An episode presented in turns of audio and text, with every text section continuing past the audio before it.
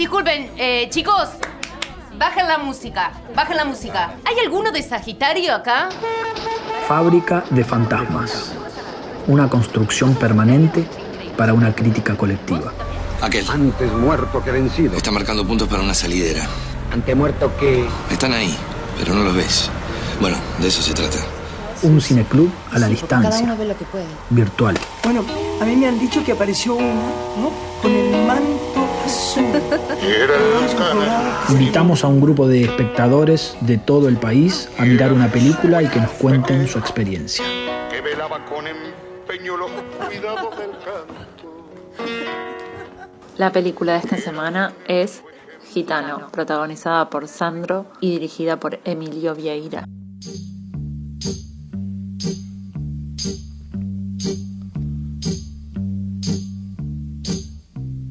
Lenguaje que se escapa en palabras sin sentido y todo cuanto diga absurdo habrá de ser. Porque mi amor es tanto que nada lo define. Hola amigues de Fábrica de Fantasmas, ¿cómo están? Eh, soy Malena de Rosario. Eh, bueno, vi hace poquito Gitano, eh, me gustó mucho la peli, la verdad, estuvo buena y mm, estoy contenta de haber visto por primera vez una película de Sandro, que era algo que tenía pendiente. Hola Fábrica de Fantasmas, ¿cómo están? Soy Graciela de Tilcara, provincia de Jujuy. Fue, realmente fue un impacto fuerte volver a ver Gitano. Sandro fue un ídolo de mi infancia. Eh, ver la película de nuevo me hizo volver al cine de barrio, donde daban dos películas y pasabas toda la tarde. Ahí en ese lugar, en ese cine continuado, vi todas las pelis de Sandro que era como nuestro Maradona, porque yo nací en el sur del conurbano bonaerense.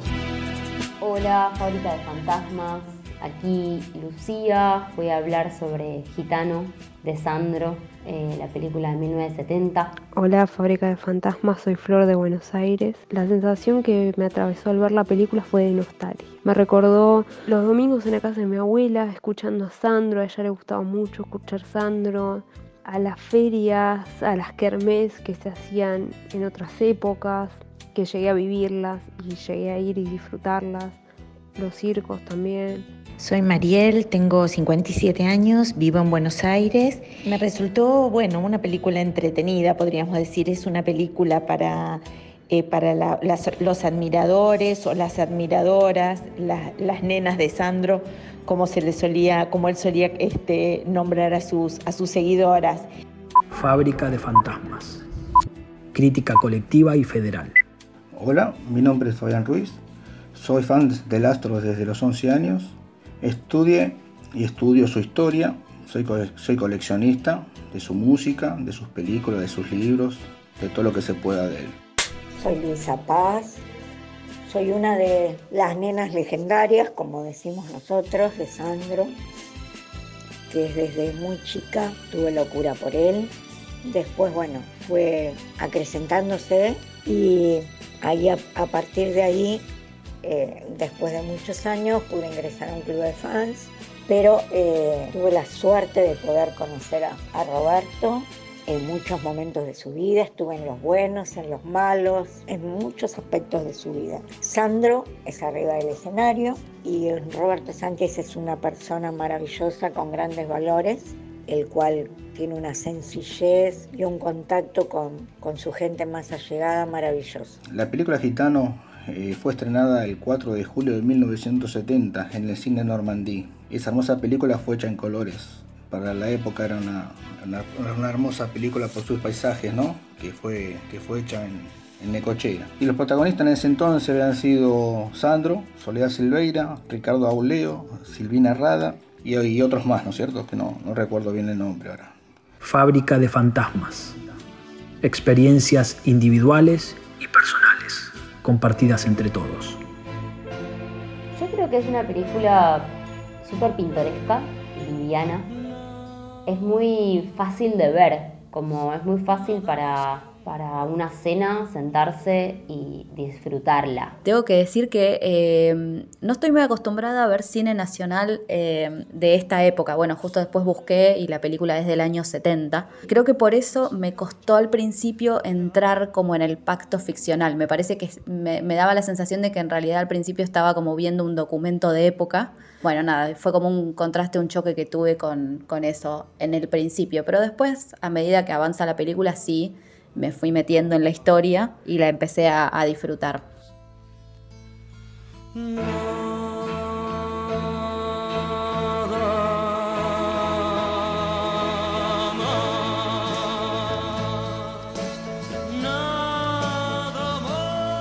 La película es, eh, bueno, una película de los 70. Y ese dejo de antaño de ver una película de tantos años atrás, cómo se nota cómo fue filmada, los planos que tiene, el montaje que tiene también, que bueno, no, no es actual obviamente, la ropa de los personajes, cómo está actuada. Me, me demoré un poco en la primera escena porque esa escena que luego fue la, el- la imagen del afiche de la película que muestra a un Sandro salvaje cabalgando por las playas de Necochea. La escena se construye con planos cortos de la cara de Sandro mirando al más allá, al horizonte, como pensando qué será de mi vida, y después pasa directamente a planos largos de la espalda, demostrando su habilidad como jinete. Claramente hay un desfasaje entre ambas imágenes, ¿no? Y me pregunto yo ahora, desfasaje en el sentido de que no se lo ve a Sandro en los planos largos, se ve una espalda y una habilidad como jinete que no se nota cuando toma las riendas del caballo y baja en un primer plano. Esto me lleva a pensar lo que no pensé cuando era chica. ¿Quién habrá sido el doble de Sandro en aquella escena? Pero bueno, claro, tiene la estética de las películas de ese momento, que es una estética diferente a las películas de ahora, ¿no? A las películas actuales.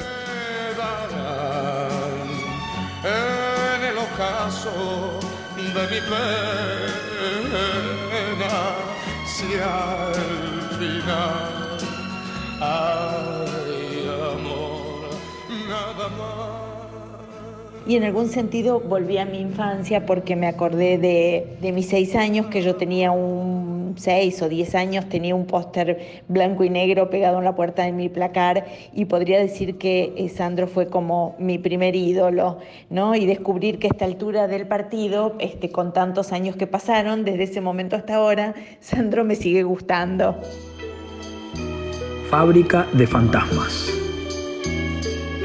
Con respecto a la película, es una película muy linda que fue filmada la parte, la mayoría de la parte en Necochea, donde Roberto era bellísimo, deslumbraba a todas las mujeres y montaba en pelo su caballo.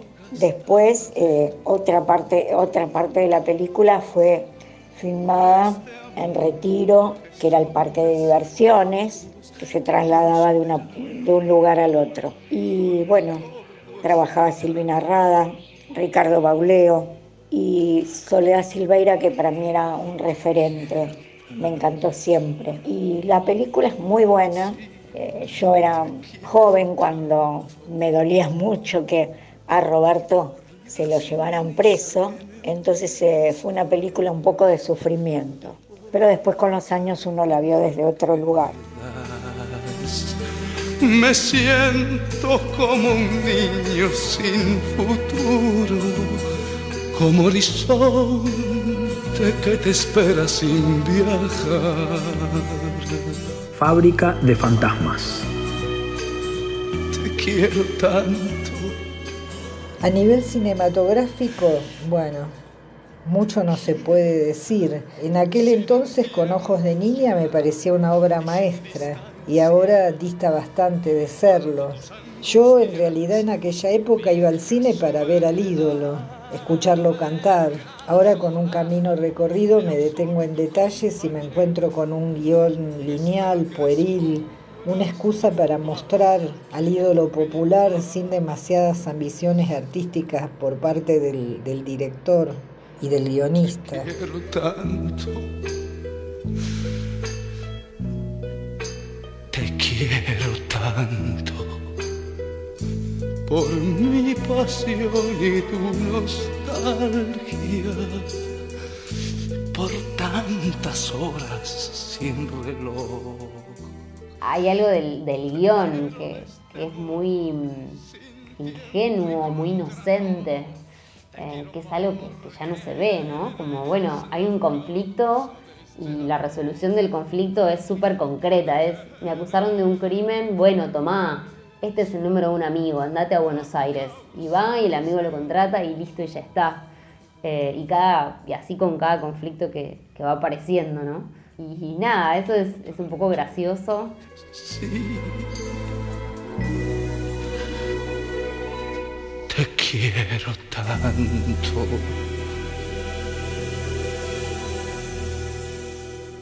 Fábrica de fantasmas. Experiencias individuales y personales, compartidas entre todos. Con lo que más me quedo de la película es con el desarrollo del personaje de, él, del protagonista, que creo que se muestra todo el tiempo como, como un personaje que está rechazado, como digamos que no encuentra su lugar, que anda por diferentes ámbitos y con diferentes personas sin encontrar un cobijo o un refugio o sin saber eh, del todo asumirse quién es. El guion es pobre, los diálogos son infantiles, son pueriles, por momentos excesivamente dramáticos. Es como que es una, es una persona que anda como con, con bola, como bola sin manija, sin encontrar su lugar todo el tiempo, ¿no?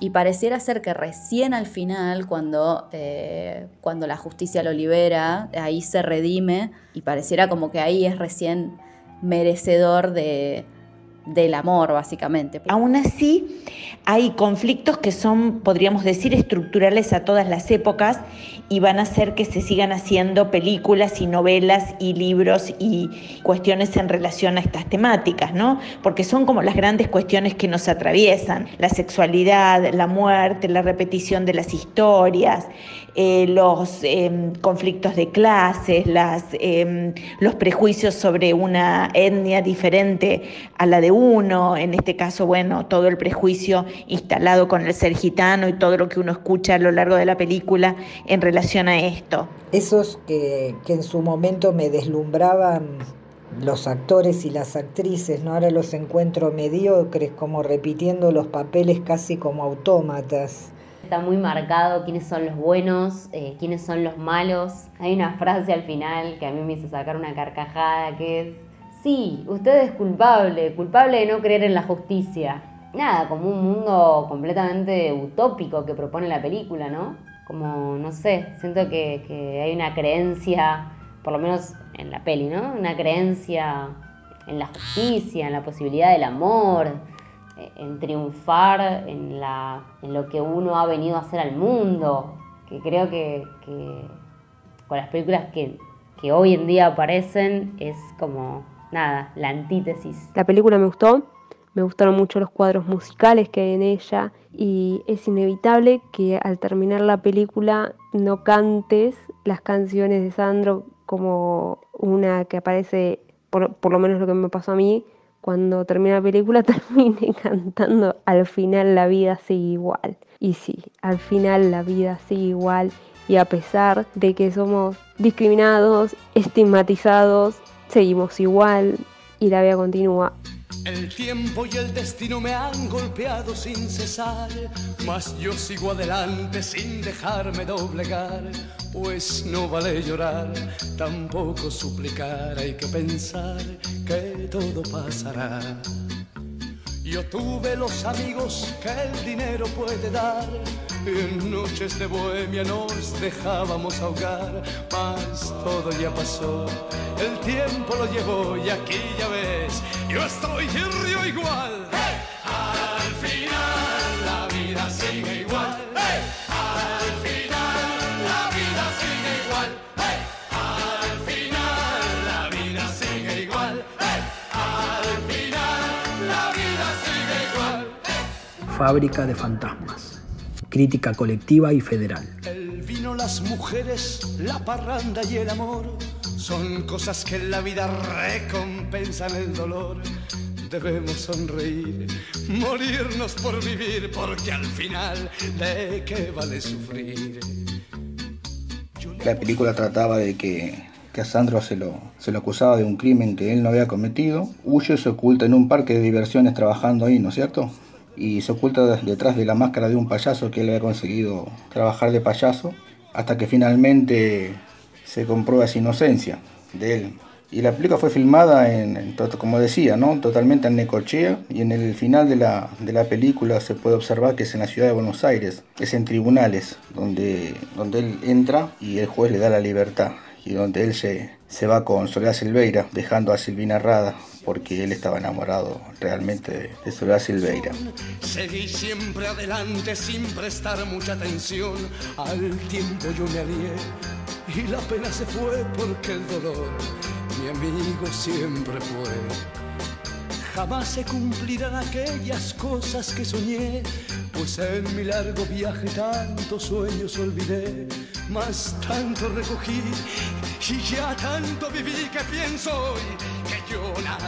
Lo que puedo decir de la película que se rodó en los años 70 es en una sociedad pacata, discriminadora, estigmatizante, donde solamente por pertenecer a una etnia como son los gitanos, ya, por eso ya sos un criminal, donde hay un amor prohibido o mal visto a los ojos de esa sociedad estigmatizante y facha de los 70.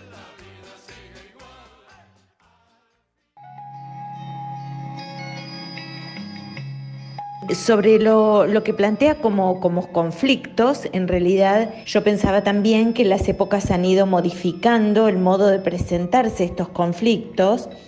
Eh, por suerte se han ido deconstruyendo algunos estilos de relaciones entre los hombres y las mujeres. Pensaba que en un momento Sandro le dice a Soledad Silveira en su personaje de Carmen, eh, soy eh, celoso porque te quiero, ¿no? Tiene actuaciones que son súper pintorescas, como cuidadas, cosas angelicales.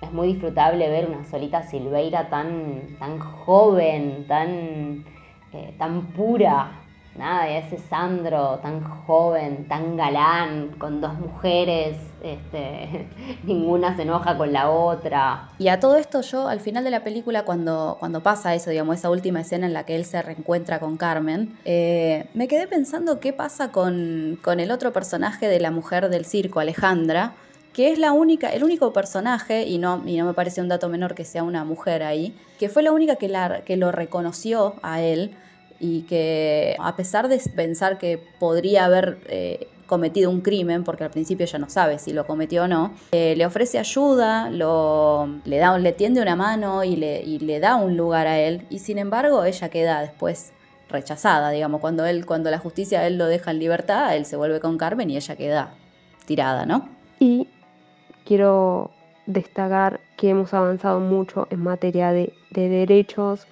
y de no discriminación a lo largo de estos años. Fábrica de fantasmas. Experiencias individuales y personales, compartidas entre todos. Tanto odio hay en la calle que el dolor tiene su valle, la tristeza pisa fuerte y en cada puerta la muerte. La cámara parece intuir lo que quienes admiramos al ídolo queríamos ver y con insistencia recurre a planos cortos de los ojos y los labios de, de Sandro para sintetizar su sensualidad.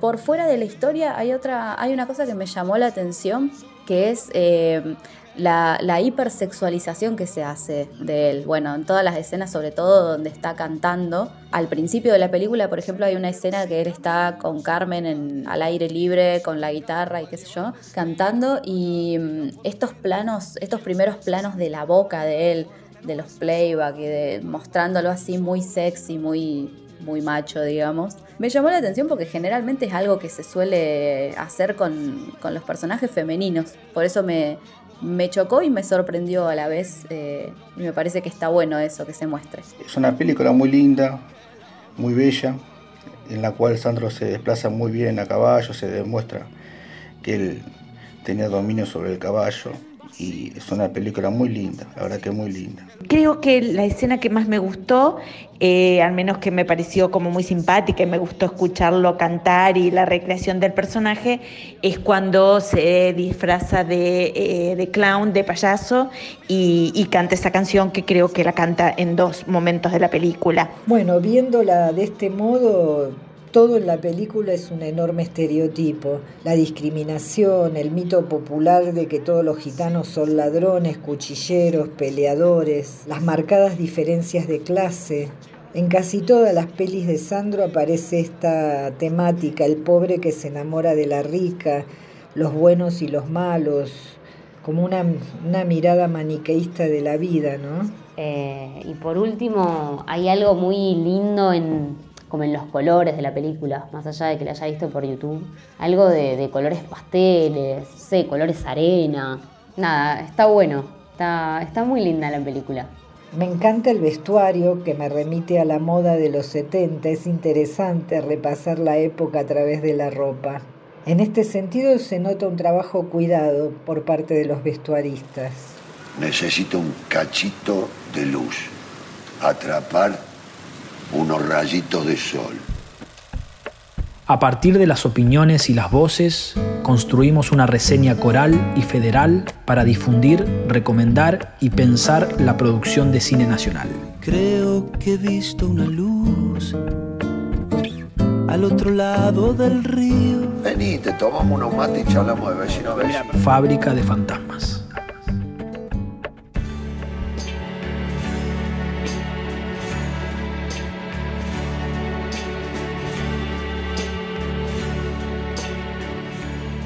Creo que es una película entretenida y muy a la medida de las, las o los admiradores de Sandro, ¿no? que en este sentido sigue siendo un artista eh, vigente. Bueno, eh, gracias de nuevo por la oportunidad de participar y un beso para todos. Y nada, qué linda que es la música de Sandro. De todas maneras, con todo lo que implica una mirada crítica de esta película, realmente volver a Sandro a pesar de la escasez de recursos siempre es una fiesta. A mí me gustó. Esa es mi reseña. Muchas gracias. Bueno, eh, la verdad que la recomiendo para aquel que no la vio, que dificulto que sean muy, muy pocas personas que no la hayan visto. Es, es que espero que aprovechen para, para verla, ¿no es cierto? Así que agradezco de poder participar de este audio para cada día más enaltecer a Roberto Sánchez, a Becesandro y que agradecer por todo lo que hacen eh, y todos los homenajes que se han hecho estos días por su, por su natalicio número 76, que nos sigue llenando de alegría. Así que muchísimas gracias.